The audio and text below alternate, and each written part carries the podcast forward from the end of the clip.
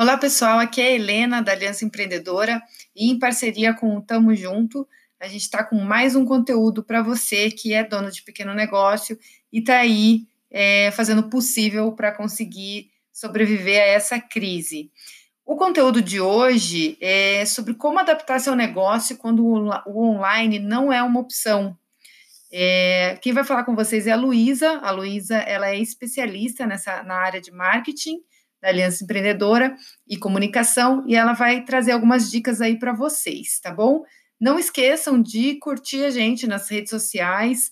O nosso canal do YouTube chama Tamo Junto. Não, não se esqueçam de se inscrever lá, de clicar no sininho para vocês serem avisados de novos conteúdos. A gente está colocando conteúdos novos diariamente para vocês. E no nosso Instagram e Facebook a gente tem postado esses conteúdos nos formatos adequados, tá bom? Então, espero que vocês gostem e fiquem aí com as dicas da Luísa.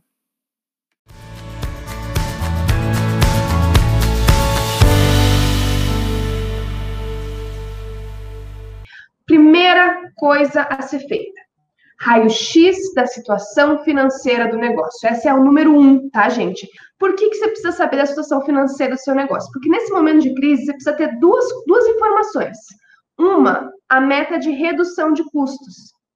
Bom, eu tenho tanto de dinheiro, eu preciso diminuir, eu tenho, eu preciso diminuir minhas contas para tanto para conseguir passar por isso. Então você precisa ter duas informações: um, meta de redução de custos e dois, meta de entrada de dinheiro.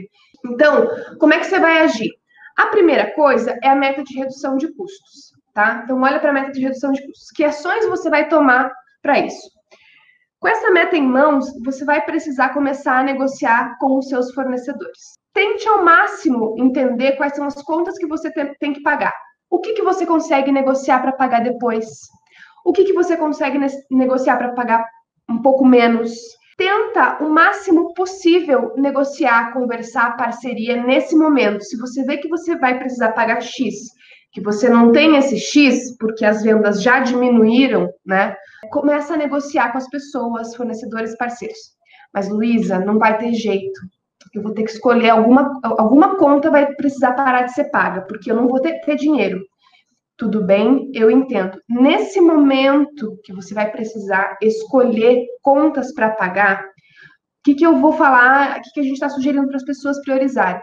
Priorizar um, caso você tenha funcionários, priorize os funcionários funcionários eles são caros de treinar, caros de conseguir, é caro para para mandar embora se for o caso, e principalmente eles são essenciais para fazer o seu negócio funcionar. A gente precisa pensar que a gente está se organizando para uma crise passageira, e quando essa crise voltar, o seu negócio precisa estar tá 100%.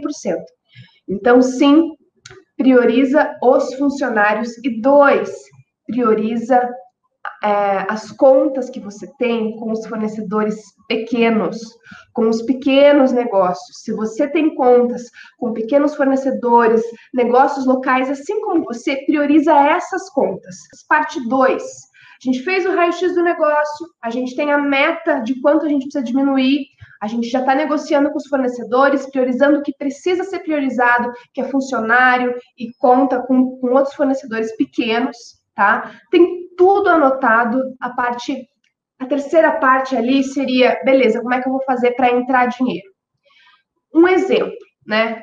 Um, um negócio, um salão de beleza. O salão de beleza, ele não é um negócio essencial. Em muitos estados do Brasil, ele precisa estar fechado.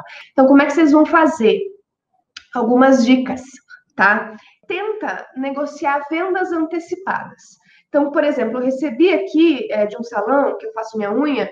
Olha, gente, a gente sabe da crise, mas a gente está fazendo uma promoção. Se você já pagar a sua unha agora, né, a manicure, o pedicure agora, é, a gente marca para quando essa crise acabar e eu te dou um desconto. Então, tenta antecipar a venda de alguma forma do seu serviço, dar algum desconto. É, ah, se você fechar uma um pedicure, você ganha uma manicure, sabe? Ou ganha uma francesinha. Abre a cabeça e seja criativo para tentar fazer com que aquelas pessoas que poderiam continuar pagando pelo seu serviço é, se sintam felizes de poder continuar contribuindo para você E dois, fidelizadas. Você está falando para ela: olha, você é importante para mim, eu quero que você continue sendo meu cliente. Neste momento de crise, essa é a forma que eu tenho de continuar oferecendo o seu serviço. Então, essa é uma solução, por exemplo, para um exemplo de manicure, mas pensa no seu negócio, tá? Vou dar um exemplo. Ah, o meu negócio é de. Eu, sou encanador, eu vou na casa das pessoas, ninguém está me chamando. E agora, Luísa, o que, que eu faço? Eu não tenho as respostas, mas a gente pode pensar, né? Uma sugestão é as pessoas, muito provavelmente, precisa, precisam continuar tendo encanador.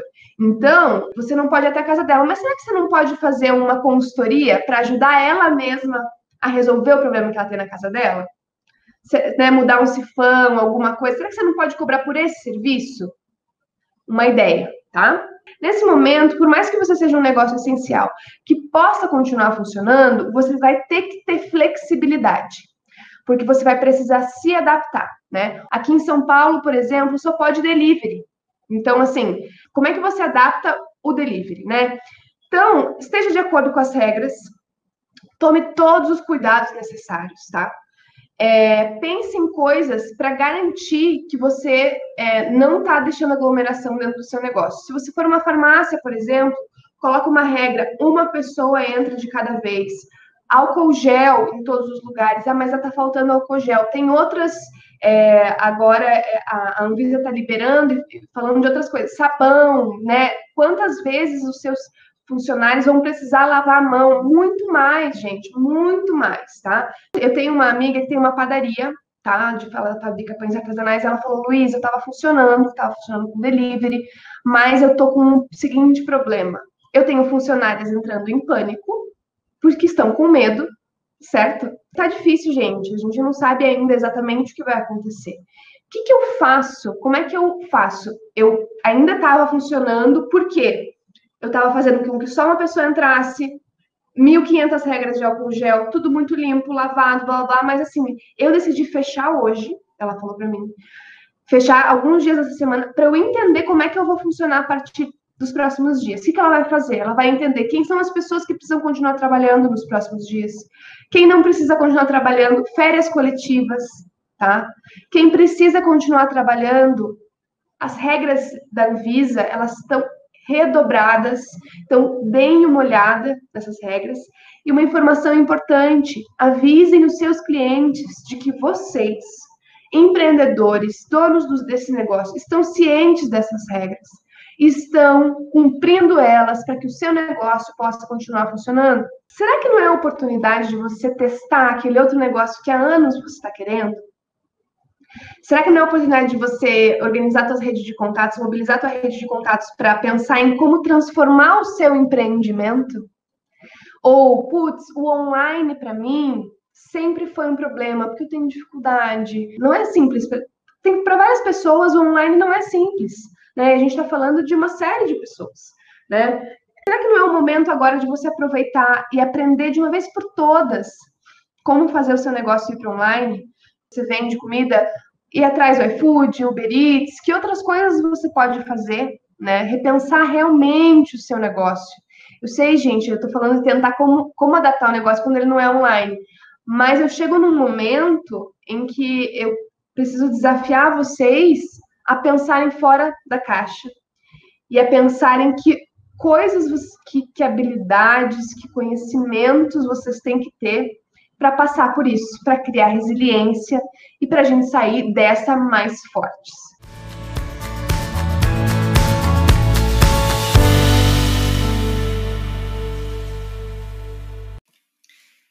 Essas foram as dicas da Luísa. Para complementar esse assunto, não esqueçam de ver é, o conteúdo no nosso canal no, no YouTube e também de acessar o artigo com todo esse conteúdo que ela falou aí. É, o artigo vocês vão conseguir acessar dentro da nossa plataforma, que é www.tamojunto.org.br. E segue a gente que amanhã tem mais. Até mais.